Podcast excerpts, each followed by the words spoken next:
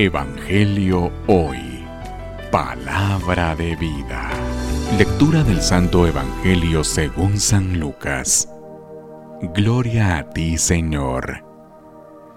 En aquel tiempo los fariseos le preguntaron a Jesús, ¿Cuándo llegará el reino de Dios? Jesús les respondió, El reino de Dios no llega aparatosamente. No se podrá decir, está aquí o está allá? Porque el reino de Dios ya está entre ustedes. Les dijo entonces a sus discípulos, Llegará un tiempo en que ustedes desearán disfrutar siquiera un solo día de la presencia del Hijo del Hombre y no podrán. Entonces les dirán, está aquí o está allá.